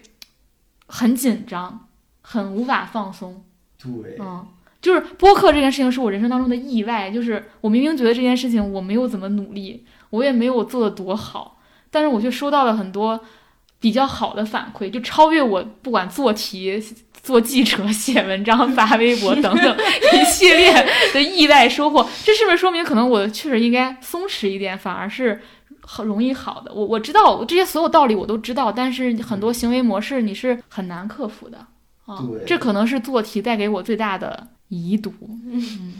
是因为你刚才说小李，我有小李有句话说，我 又小李，谢谢这位听众。小李是谁？我也我们找来的托吧？他说好像他认识一个人，然后他说那个人就是他表示做学生的时候很痛苦，因为要看看不懂的书，做做不出的题，听听不懂的课，但是工作工作了之后反倒更加快乐。我想这就是我呀！我上学的时候，上高中、初中的时候特别痛苦，是因为数学、物理我永远搞不懂。然后我我我我的方式好像跟做题家不太一样，我就明显不是一个做题家。做题家一般可能有困难你就克服嘛，我就跑了。就是我发现我不擅长、搞不懂的，我就跑了。比如我先去文科班，文科班不行，我就到新闻系。到最后我发现，跑去当记者的，就所有我不擅长我都逃掉了。嗯，然后最后干的那个事儿，我觉得特别简单，然后写稿子还是很累人的。但是对我来说，那就是都不叫做题，那叫做什么题呢？那就是你擅长的一件事儿。那没有，我在这个世界上我没有发现我擅长的事情。做播客，就擅长，我觉做播客也不是很擅长，因为有口音。它可能是一个相对，我要被这个做题人累死，真的。就是他身上点上的作家思维。对，我发现，哎，可能是不是做做题家的思维就是反过来的？就他们可能工作之后发现更痛苦，颠颠倒过来了。然后做学生的时候，因为那个评价体系比较简单嘛。但我的感受确实是我工作之后更开心，所以他刚才说，嗯，要是想要重来一遍就好了。我还我还思考了一下，我愿意从哪段重来？我想一下，我哪段都不愿意重来。我觉得我的初中、高中虽然会有那些数学题，然后物理题做不出来，物理我是考不及格的。我跟我同桌，我们在一开始上高一的时候，我跟我同桌两个是全班当时发卷的，我们俩唯一一个两个不及格的物理不及格，然后我们俩就去文科班了。我们俩还是同桌，然后我俩 我俩就一起来北京了，我俩合租的，哦对，，就是这种关系现。在在哪？他现在回回老家了，嗯，嗯，但就是很有意思嘛，就是学不会，对，就不学了，就不学了。然后，但是我觉得每一段过得都还行，就是因为没有太为难自己啊。对我就没有拼命的说我一定要把这个搞会。然后，因为我不觉得我不会这个，我爸就不爱我了。但我爸是一个学学理科的人，我也不知道他为什么让我看那么多文学期刊。但我觉得数学学不好就学不好，就是我好像没有把它归结于一种价值体系。也许我的价值体系会更多一点。我在想是不是更多一点，比如说。嗯，可能我还甚至会觉得，比如我们聊聊金庸的书，或者我们聊我们当时最流行的杂志是《金谷传奇》啊，我也看过，哎哎哎，对对对对对对。我我觉得能聊那些的人才是非常牛的人。就你刚才说的，我很我很清楚，就是因为你高中或者说你在面试的时候发现居然有人关心这个。我周围的人那时候是没有人关心这个的，而且我意外的发现，他们的所有题都在《新周刊》年终盘点的那本书里，因为它里面就总结这一年所有的新闻嘛。我觉得小人作家有一个有一个好处，就是那个时候让我人生体会了一次，就是目标极其明确、行动力极其强的自己是什么样。我现在也再也没有到那个状态，我现在就不是啊，我现在挺摆烂的，但那个时候我真的是很很努力的。就你刚才说到数学，说到你物理不及格，我也非常非常讨厌数学，我的讨厌程度绝对不亚于你。让你高考考满分，对，真的是气死！我想，我高考差点不及格，真的是。我我的意思是说，我当时变态到什么程度？就是一个我如此讨厌的东西，我都可以，我都可以把它做到那样一个程度。对，我觉得这可能是。但是我后来再也不能了。我发现这个事情它能量是守恒的，你知道吗？你当时有多变态，你之后就会多叛逆，那个东西是一样的，真的。但我发现这个是命运，这个逃不掉。我前段时间帮人做提纲，采访一个物理学家，他是做芯片的，他那个芯片叫自旋芯片，要研究一个东西叫自旋电子学，其中有一个聚组聚磁阻效应。然后我跟我们那个编辑对了半天，就你要给他做提纲，你要理解他在研究什么。我发现我们俩，我最大的问题是我对一些物理基础概念不知道，所以这个提纲永远存在各种问题。最比如说最简单的就是。电压和电阻的关系，比如它是成正比还是成反比，就是类似吧，就这种东西，你搞不清楚。这个是初中物理，差不多吧。我初中物理也很差。我初中物理考了满分，我高中数学考了满分。我那天想，这就是抱我真的，我真的我受不了了，你们两个这些对话，一个就是放弃学习，已经放弃到底了；一个人告诉他说：“我告诉你，我考满分。”我受不了这个对话。真的是高下一部分，下一部分，下一部分，这段够了。好，我们刚刚聊了一些就是十八岁之前的一些经历吧，然后也延展出去讲了很多。我们接下来可以聊一下大学、大学以后，甚至包括现在的，我觉得都可以一起聊。我觉得一个核心的问题就是在于说，当我们聊到做题、小镇做题这件事情的时候，它肯定已经通过我们之前所有十八年的一些影响，给我们带来了一些我们已经。在大学阶段已经形成的一些习惯嘛，或者说你观察到身边的一些习惯，以及包括我们这个来信里面大家有提到的自己所困惑的事情，因为我会发现很多的困惑都来源于你真正已经上大学之后，你意识到说做题这个事情，这个评价体系也好，这种习惯也好，它失效了以后，你所面临的那种那种困难，有很多都是这方面的。它肯定有一些优势，但是它也会带来一定的局限嘛。然后我我能想到的那个。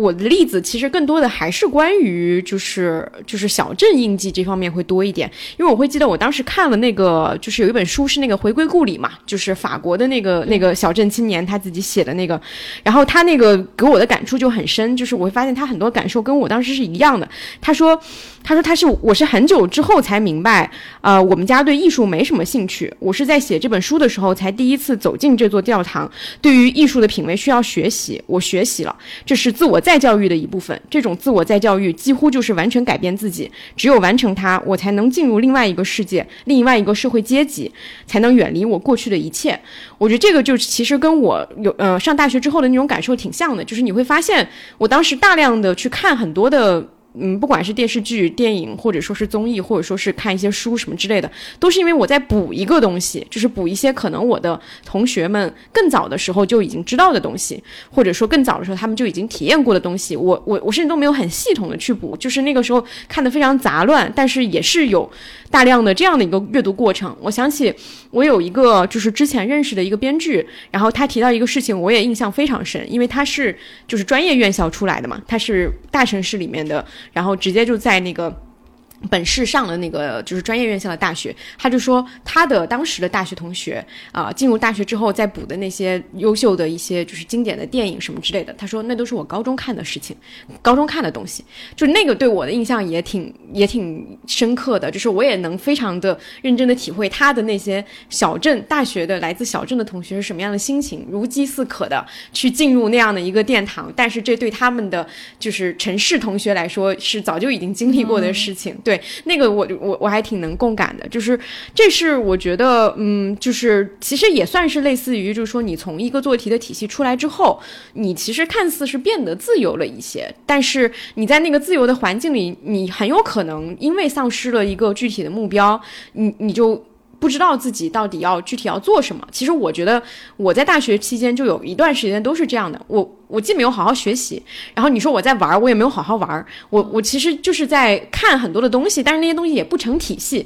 它就是让你变得很杂食嘛，也没有说你往哪一个方向去去钻研什么的都没有。我感觉我的大学就是有一段时间是迷失在这个事情里面的，以至于你你你失去了以前的那种就是父母的那个你的那个学习上的规训之后，你也没有拿到一个很好的一个成绩。就是我感觉我的大学生活就是迷失在了这样一种就是小镇和和城市的一个参差里面的。嗯，我我也非常非常强烈。我还记得就是刚进大学时候，不是父母一定会给你买个笔记本电脑吗？然后你你第一天可以自由上网的那个夜晚，嗯，就是那天晚上你居然不用上晚自习，嗯，然后你可以拿着你的笔记本在那儿随便上网。你的笔记本是什么牌子？我爸当时给我买了一个那个索尼的，啊，对，索尼的，我也是。然后那个水晶的那对对对对，后面是那个什么 S 什么那个，对，还有那个 V 什么那个哎设计，对对对对然后那个好像是当时就是很贵的电脑了，对。然后我记得哇，那天晚上就坐在宿舍畅游在知识的海洋。连上了网，不用上自习，我当时觉得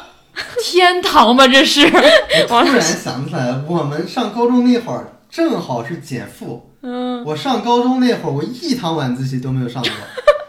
我跟你说，我从小学三年级开始上晚自习，我从这辈子没上过晚自习。因为我上那个不是寄宿性学校嘛，他不想让你出事儿，他要管理你嘛，那晚上就把你弄到教室里上课去。然后我们一旦要补课，就我们同学给教委打电话。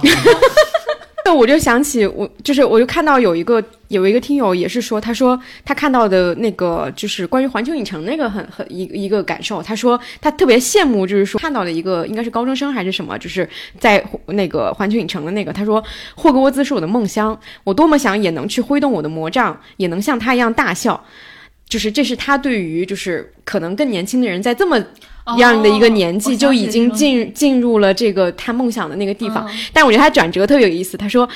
但是羡慕之情只有一秒，第二秒我就下意识的寻思，下次我去环球影城，我要先买一本咒语书，把那些咒语好好练熟了再上场。我觉得这个就很做题思维，就是你、你想的是我。”就是我，我觉得他提供的也是一种不同的处境，就是当你在这个环境里，你特别熟悉他的时候，你其实不需要为他做什么准准备，他对你来说不是一个恩赐，就像你刚刚说的那个上网这件事情，不是一个恩赐，它是一个日常行为。对，但是当你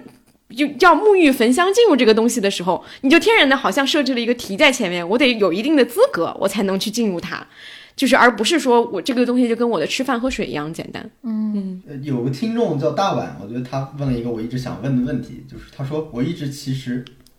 我其实一直痛恨主流的这这套评价方式。上大学之前就对极点之类深恶痛绝，一心想逃离高中的那套评价体系，但没想到它早就在我体内根深蒂固。我发现是不是很多人都有这样？就一方面他很知道这架评价体系对他是有害的，但一方面这个人又很擅长这套评价体系，这套评价体系实际上又给他带来很多的好处。这个东西要怎么处理？我觉得我在大学当中解决了这件事情。怎么解决？就是价值价值体系的转化，或者是丰富了你的价值体系。比如我也是一个很擅长考试的人，当我进入大学之后，我我当时就我当时好像是看了蒋方舟，他就说他上大学之后，他开始追求用六七分的力气拿到八九十分。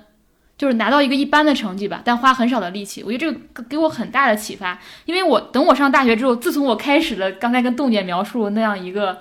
自由的夜晚之后，我就知道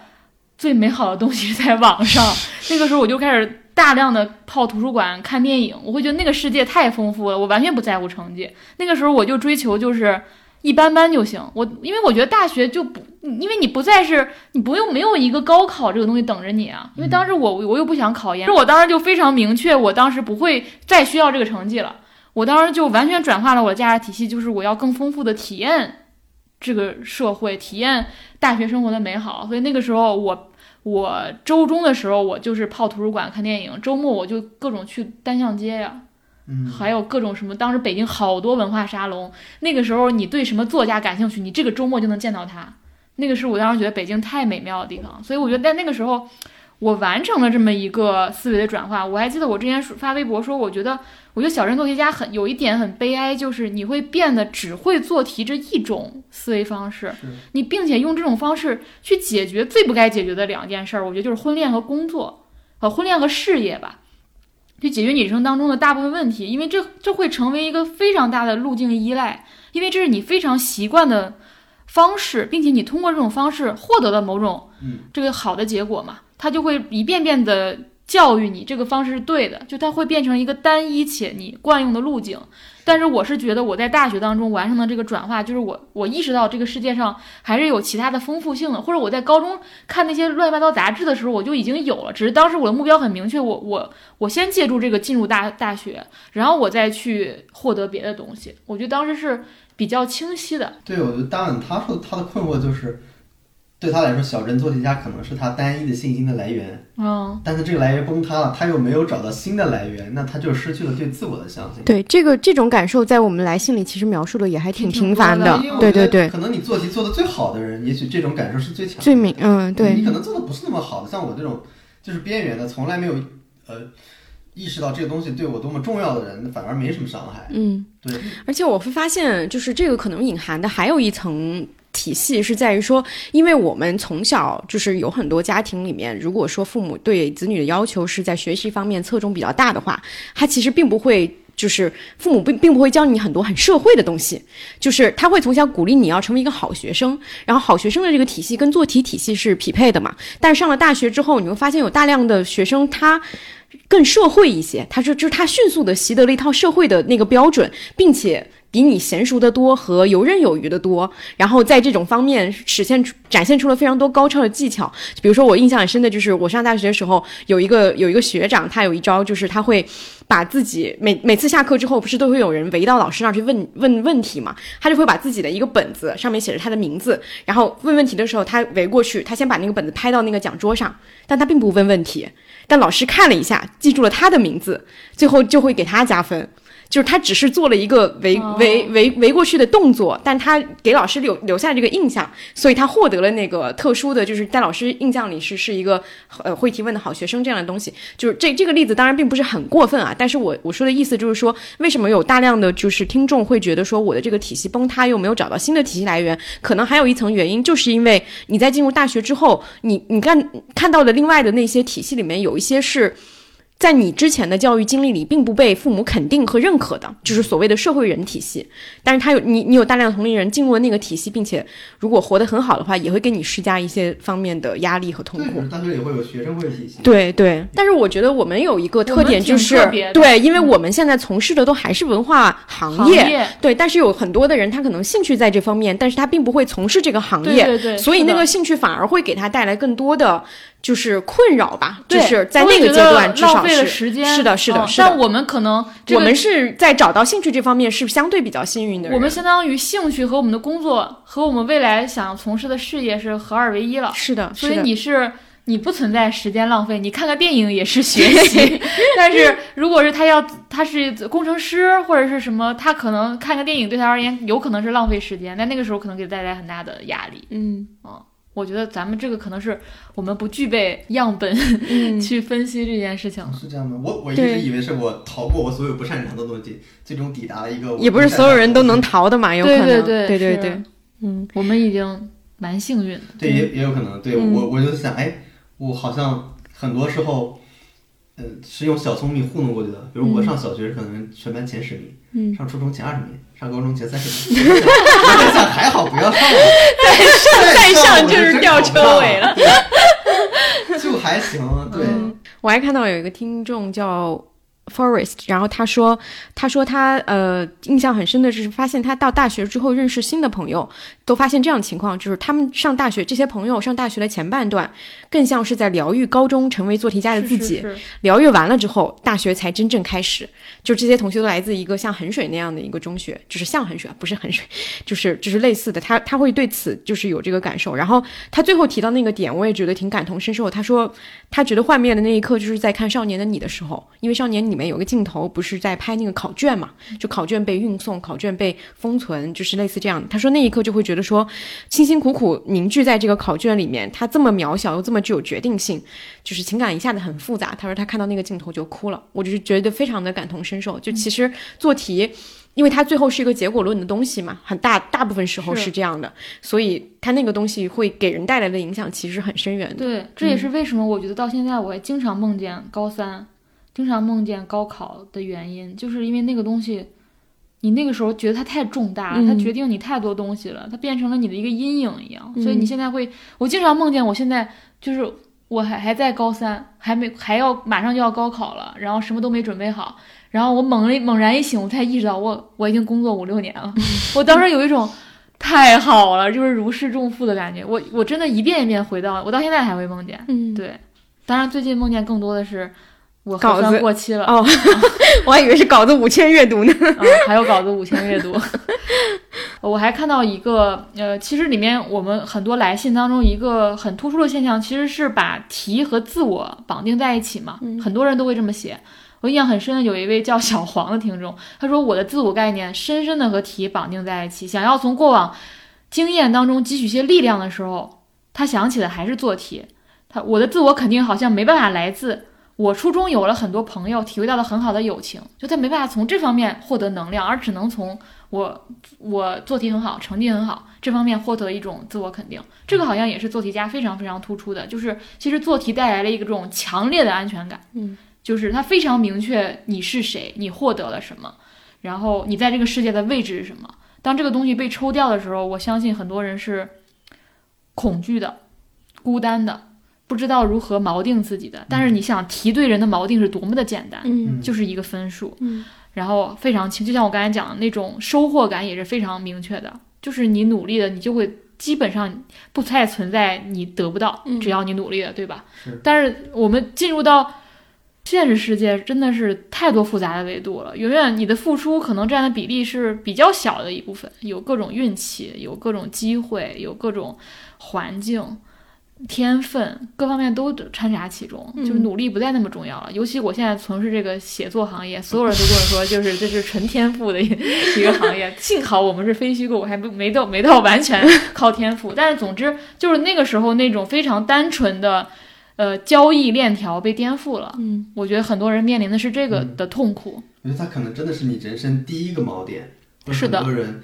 因为我我感觉还有人是可能是家庭他的第一个锚点，他第二个可能才是成绩。是我发现他跟其他的，比如说兴趣爱好和新的锚点不一样了，他好像有一种唯一性，一种占有性。就其他，比如别人的对我的认可，我觉得可以来自多方面的。嗯。但是做题，我我不知道是不是因为很多人对他来说是一个很早期的东西，它变成了一个。占比特别大的东西，你没有办法用新的东西来加入进来。比如说，我看也是小黄文，我印象很深。他说：“嗯，我和题深深的绑定在一起，是因为我和世界建立联系。他是因为是因因为这是我和世界建立联系的起点。即使他给我带来痛痛苦，让我觉得自己不好，我也不肯松开，因为总觉得把它搞丢了，我的连接线也断了。总是给自己说，把题做好就能如何如何了。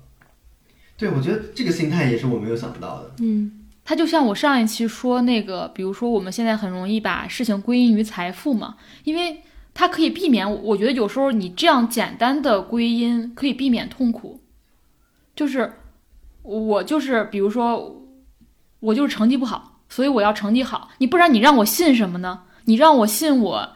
机会不好吗？我天分不好吗？这个事情我已经无力改变了。我能改变的就是我更好的做题，我更加努力。嗯，就是。人好像只能在这个层面努力了，所以你有时候你也是自欺欺人的把它归因于这一点，因为你也只能在这一点上去做些什么了。对，所以，我我也有时候觉得，这也是人的一种不得已而为之的一种情况。对，我觉得如果说到这个系统本身上，就是它至少，尤其是在我们还处于未成年的那个阶段里，它是一个明确的一个东西嘛，你往这条路上去走嘛。路径。对，只是说我们现在很多时候其实是走过了这条路之后，再往回看这条路过程里面，我们失去了什么，获得了什么。是。但是如果放到当初的我，我我在回想，我刚刚努力在想，如果是当时的我。要我自己去选择我自己人生的一条路，其实也是很困难的，就是也是没有任何的一个依据和凭据的，会有这样的一个感受。嗯嗯，呃，小人做题家还会带来一个思维方式是，我觉得很容易有从小什么什么什么的这种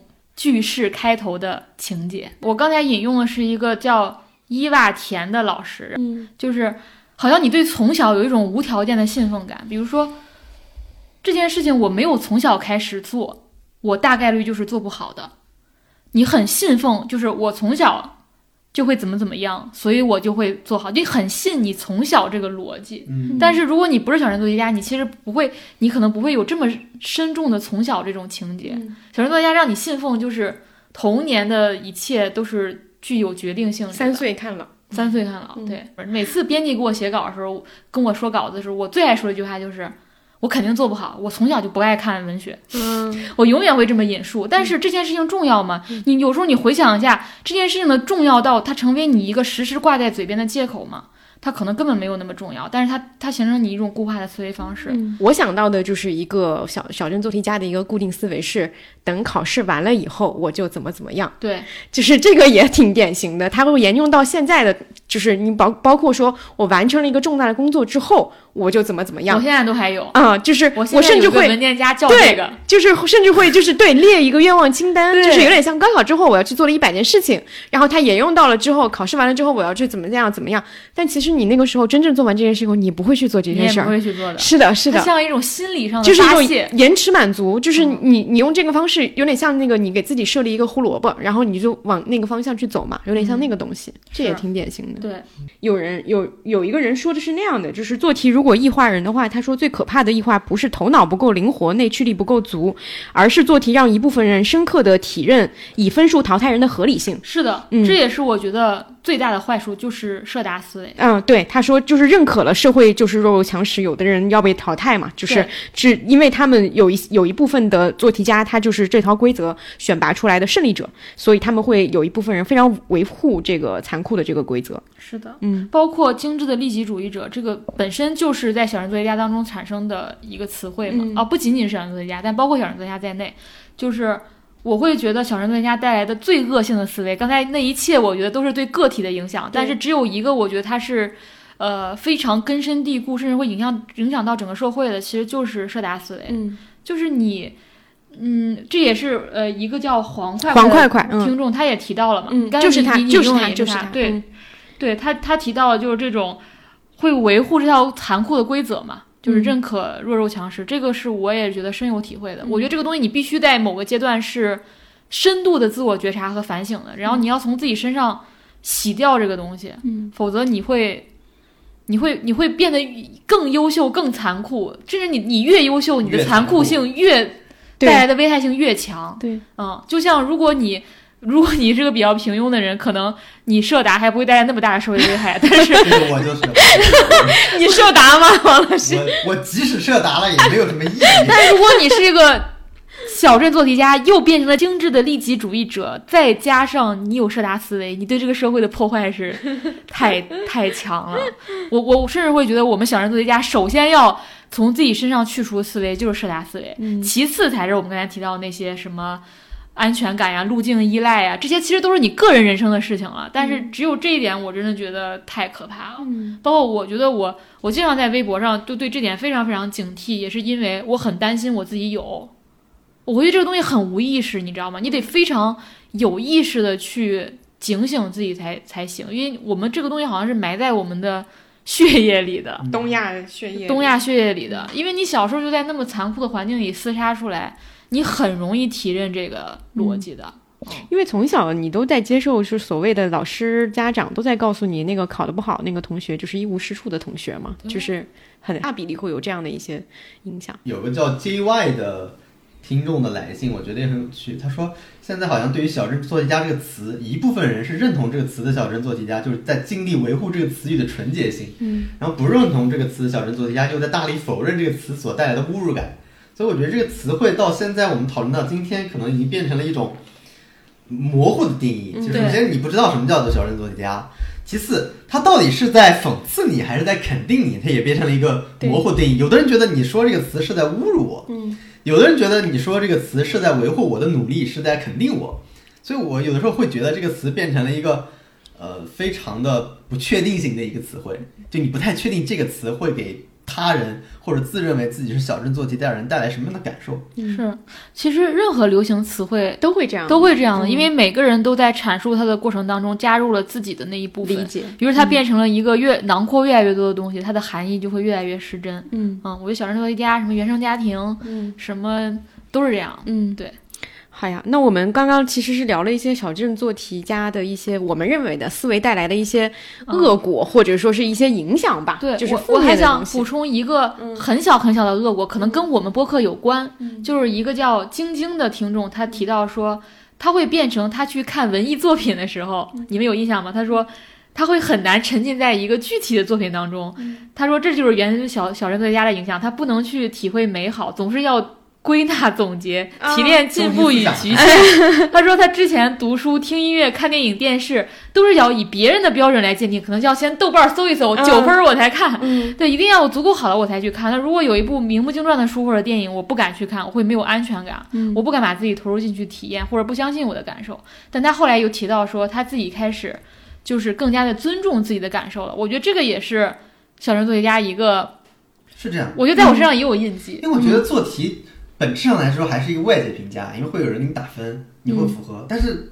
这个就是完全内心的东西了，是就是你内心给他打分。我并不是说我认为这个好，但是有一个评判老师告诉我你这个只有零三分，嗯，但我觉得有七分就可以了嘛。嗯，对，这个这个也跟呃，就是有好几个听众他们的那个留言结尾都特别有意思。他说写到那儿他就说，就是写到这里，我总觉得我应该再升华一下，对对，但是 或者是写到末尾，我要总结一下。对对对对对，然后他后来有比较有意思的是有两个，比如说刚刚说那个小黄，他也是说。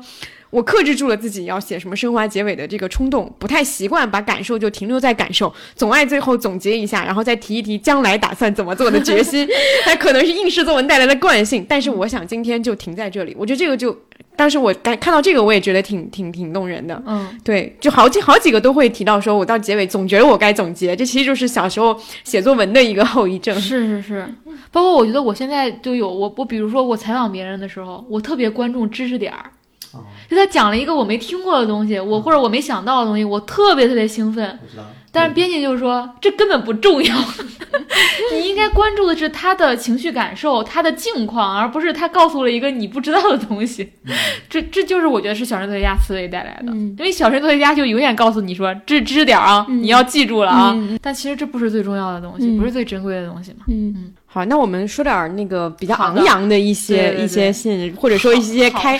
开心的东西。我听我有两个比较觉得有意思的，也是就其实跟刚刚那个结尾有点像的，就是有人说有一个人说，他说我的就是这个词儿刚刚开始在豆瓣火的时候，我在强烈共鸣的同时，就把它当成了自己的期末选题，那门功课拿了 A，非常好，对呀、就是就是特别典型的，就是用一个自己的洞察和感受，然后把它化为了一个做题的结果。还有一个相反的是，有一个有一个听众说，他说我的毕业论文主题是关于日剧的，所以对于废柴、躺平这些词非常不陌生。但是当自己真正进入这个语境的时候，才发现说这个东西跟自己的生活相距甚远。它其实就是反过来的嘛，就是我我我我把一个东西作为了题，但是我发现它跟我的生活息息相关，但是题并并不能够解决我生活的问题，跟我把我生活素材变成一个题，其实是一个很对照的一个关系。啊、我还有一个印象深的是，有一个人说，呃，他说他说明白，就是说。就是所有的这些体系，嗯、并不一定给自己带来幸福感。是他说我，他说上一次的分手经历，他说之前啊、分手之后就从和男朋友一起住的公寓搬离，然后一个人搬到了城中村。他就说我以为我会因为物质生活的跌落感到更多的不幸福，但是没有。还有一个我印象很深的深的一个听众叫小门，他说他提到的就是说他也是经历了一个大型的没有找到自己人生目标的一个阶段之后。他就到了乡村乡村中学教语文，然后他就发现说，呃，第一个就是说每一个老师都比他年长，看到他以后都跟他说你好年轻啊，然后他就觉得很惊讶。另外一个就是他所有的这些呃，就是因为他听到这句话之后，他他眼泪瞬间就流出来了，因为他觉得自己蹉跎了很久，被同龄人抛下，然后脱离了轨道，失去了一切。但是结果到了这里以后，发现这是一个很年轻的一个年纪，包括他的这个当时教的这些学生怎么样去对待他，然后还夸他说你是我见过最温柔温柔的老师等等。我觉得这个都属于说说，嗯，虽然很多时候可能会因为做题的这个就是进入社会之后的一些失去意义的一个阶段，但是当你真正找到自己的轨道的时候，其实那个感受和感受力是重新能够再找回来的，而且你也能重新找到自己的坐标。嗯。嗯，他真的我很感动小门这个信，对，就是他其实是一个理科生，然后他考研的时候，考研前三个月突然换成了文科生，但是他居然进了复试，但是复试他是唯一一个被淘汰的，因为那个老师说你的专业课不对口，嗯。所以他其实过了一段非常的呃痛苦的生活，就是首先应该是疫情，对，然后他的同学都开始上班的时候，他他成了无业游民，然后他会失眠，非常的脆弱。直到他去那所乡村中学去教语文，就像刚才说的，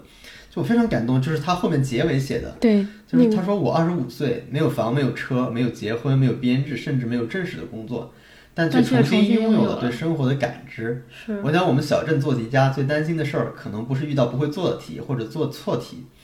而是无题可做，找不到题在哪。因为按部就班的生活是不容许脱轨的，但是没关系。我想对两年前在河边坐了整个晚上的我说，没有关系的。人不一定是要上岸的，即使人生是汪洋，你也可以是游一会儿、休息一会儿的小鱼，不靠岸也可以自由自在。海水变冷了也没有关系，这就是四季。所以我看完的时候，我是非常感动的，因为我知道很多人可能包括年轻的朋友正好在这个状态，比如考研失利了，要不要再考？或者说今年找工作那么难，要不要再去呃去，或者是考编制，那么多人去考编制，我我怎么去争取？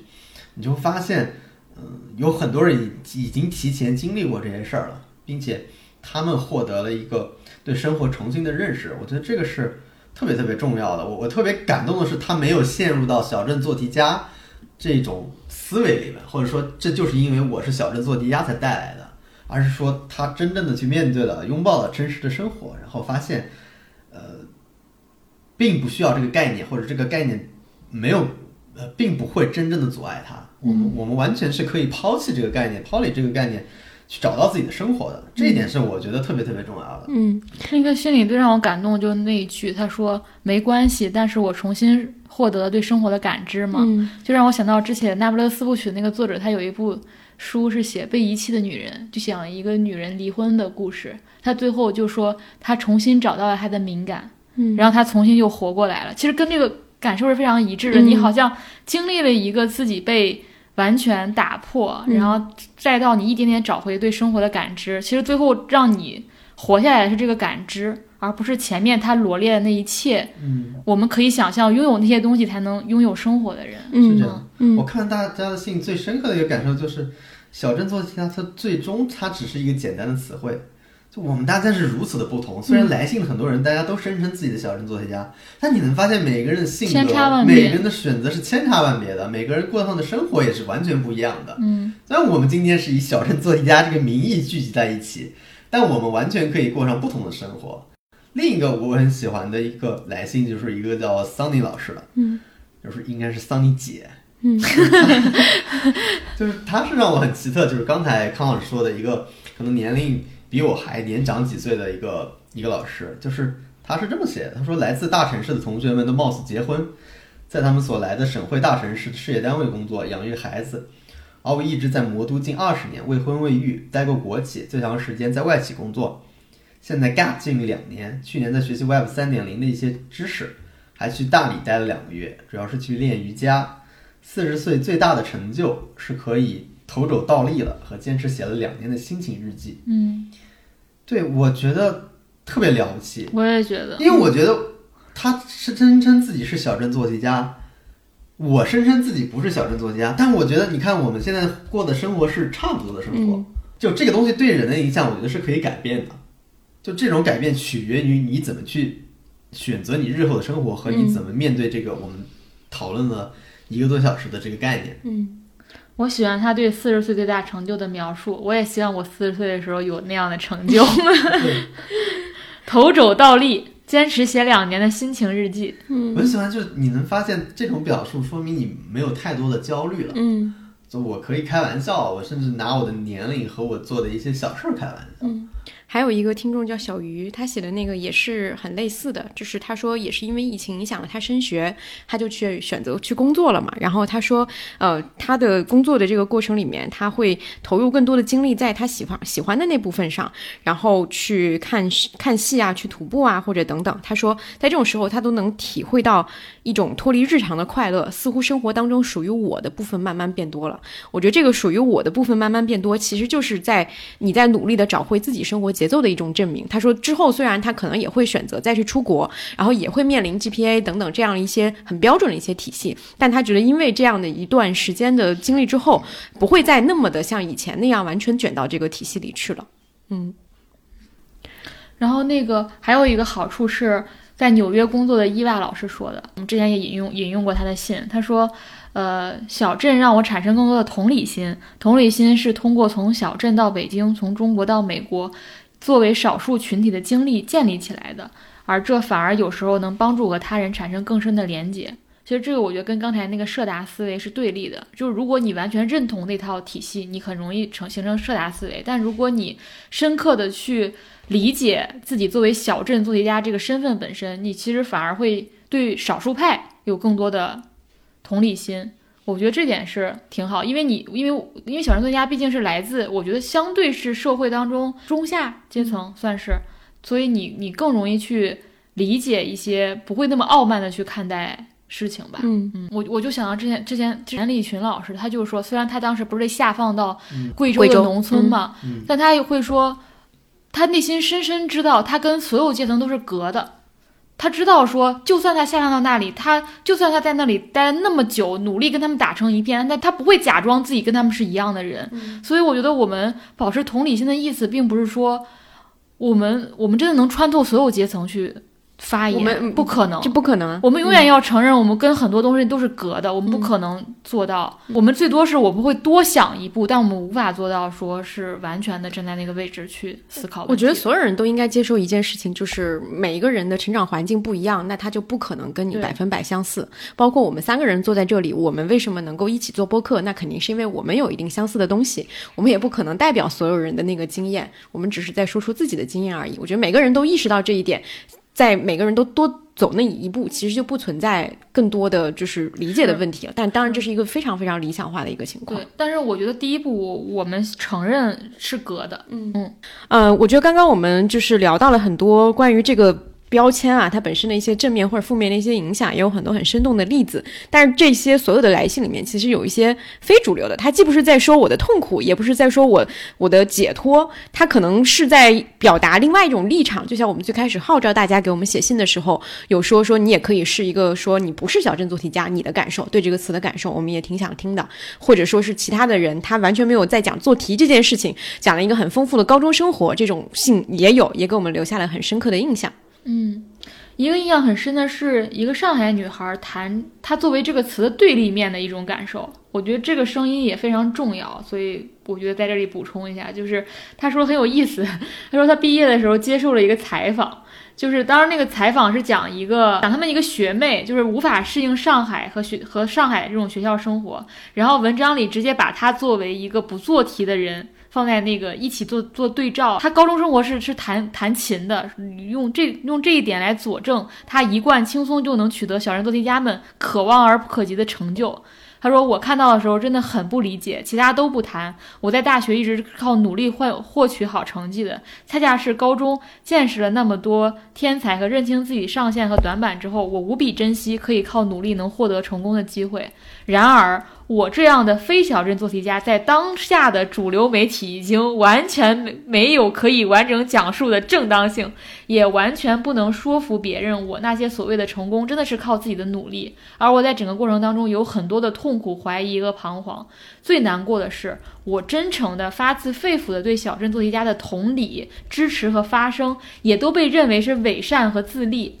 简单来说，我会觉得“小镇做题家”这个词对城市做题家带来的不公平的扫射，很多那么多城市人努力后的失意，甚至努力本身已经在结构化的语境当中变成不可能。和你还有什么不满足的？说的很好。对，尤其是我觉得这种，他说他最难过的是他的真诚的同理和。支持被认为是伪善和自立嘛。对，因为其实就像我们中间有一次说的，就是说这个就是所谓的做题这件事情，其实更大的原因是从你出生那一刻就决定了，它并不是一个所谓你后天努力怎么样去改变的一件事情，它跟你所在的时代和你所在的地方是很强的一个关联嘛。嗯。我我有一个印象很深刻的一个非主流的一个信，是一位叫 Cola 的听众，他写的一个就是他的高中经历。我感觉我看完以后，我会感觉特别像一个日本的热血漫画，就是他讲的就是他们高中非常放飞的一段经历。他说他们那一届是这个学校这么多年最最疯的一届，就是所有的就是虽然高考结果并不是最最好的，但是毕业很很多年了以后，校门口的面馆老板、保安和那个政教处的老师都对他们记忆犹新，就包括说。同同学男生怎么去反抗一个老师？结果在反抗的过程当中，因为学校怕把这个事情闹大，所以最后对这个男生也没有进行任何的处理。他说那是他们最早会，呃，他自己最早会受到的，就是说原来学校也会怕学生。长大以后回想，就是发现说这可能是大家潜意识里知道说集体的力量是什么样的，所以开始就是有一些这种叛逆的一个行为。然后包括像后面他说非常有意思的一个。场景就是说，所有人就是一个一个年级主任，非常拿腔拿调，每次都要把一些人叫去礼堂开会，然后说了一堆就是废话，然后下面都觉得很浪费时间。然后有一天。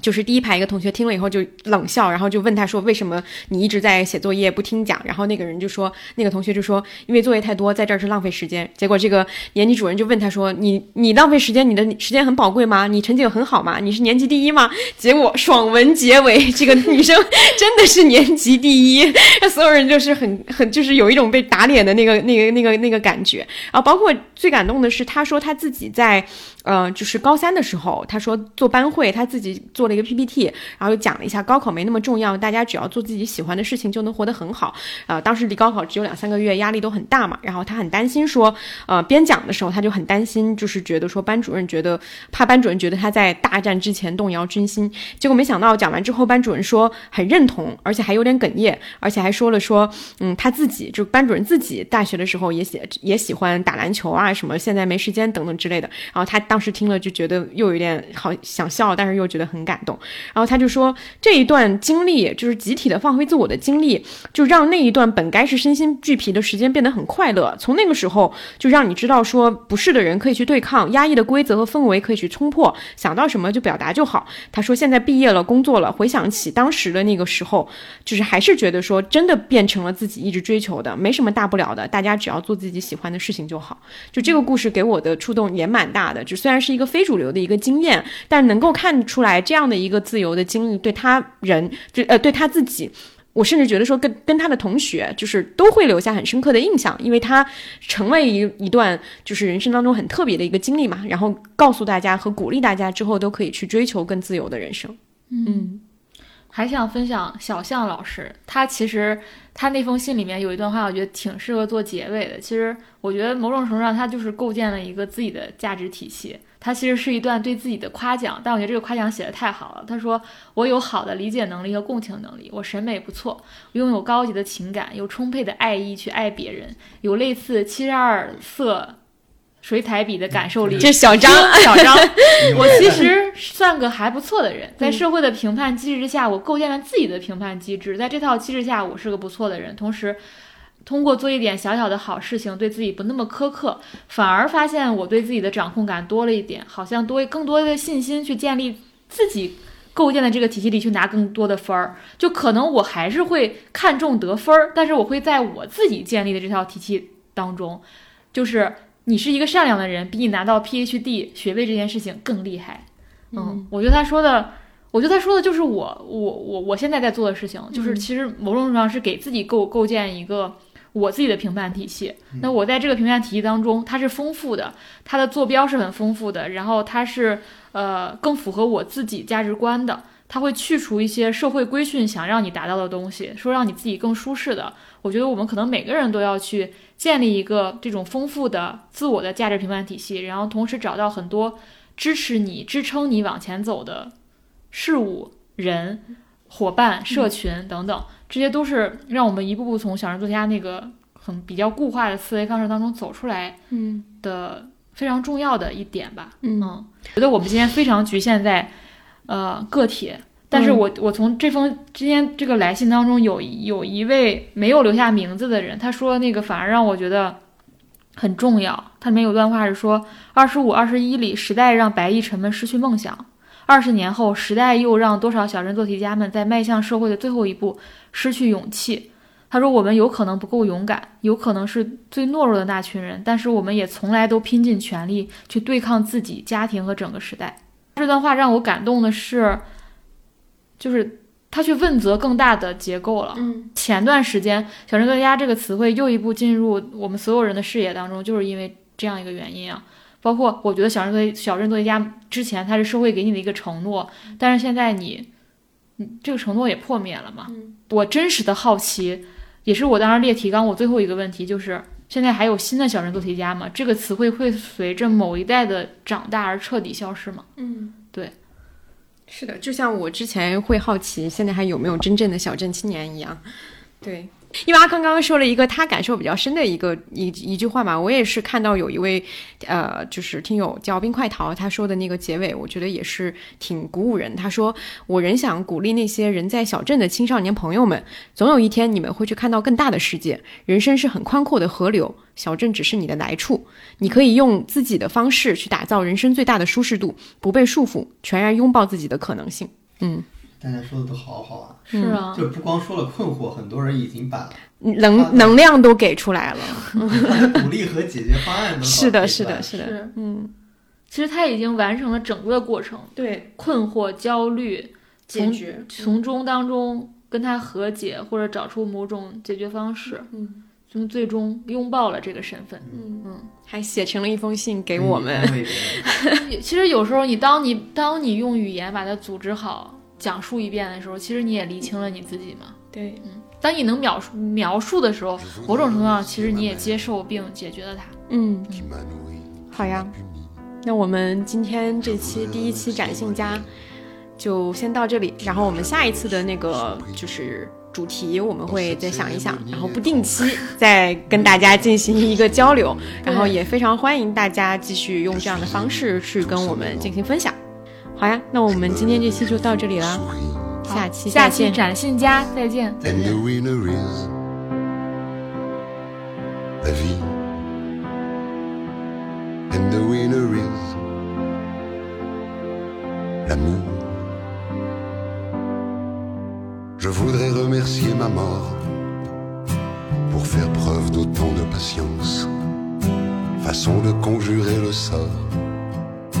D'avoir peur avec.